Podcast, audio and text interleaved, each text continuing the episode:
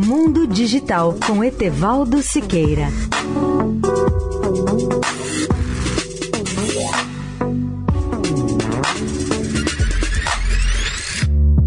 Olá, amigos da Eldorado. É impressionante que o número de PCs vendidos no último trimestre em todo o mundo tenha alcançado a marca de 71 milhões e 400 mil, número que representa um aumento de 3,6% em relação ao mesmo período de 2019. Segundo a análise do Gartner, a demanda dos consumidores por PCs tem crescido em função das necessidades de entretenimento doméstico e de aprendizado à distância durante a pandemia.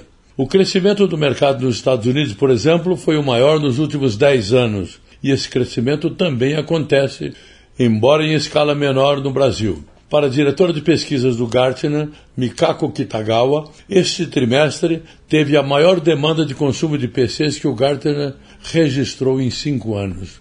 Mas é bom lembrar que o mercado não está mais sendo medido pelo número de PCs por domicílio, mas sim de PCs por pessoa. Por isso, diz a especialista, embora as interrupções na cadeia de suprimentos de PCs ligadas à pandemia do Covid-19 tenham sido amplamente resolvidas, houve neste trimestre um problema maior, que foi a escassez de componentes chaves, como os painéis, como resultado da alta demanda do consumidor. Etevaldo Siqueira, especial para a Rádio Eldorado. Mundo Digital com Etevaldo Siqueira.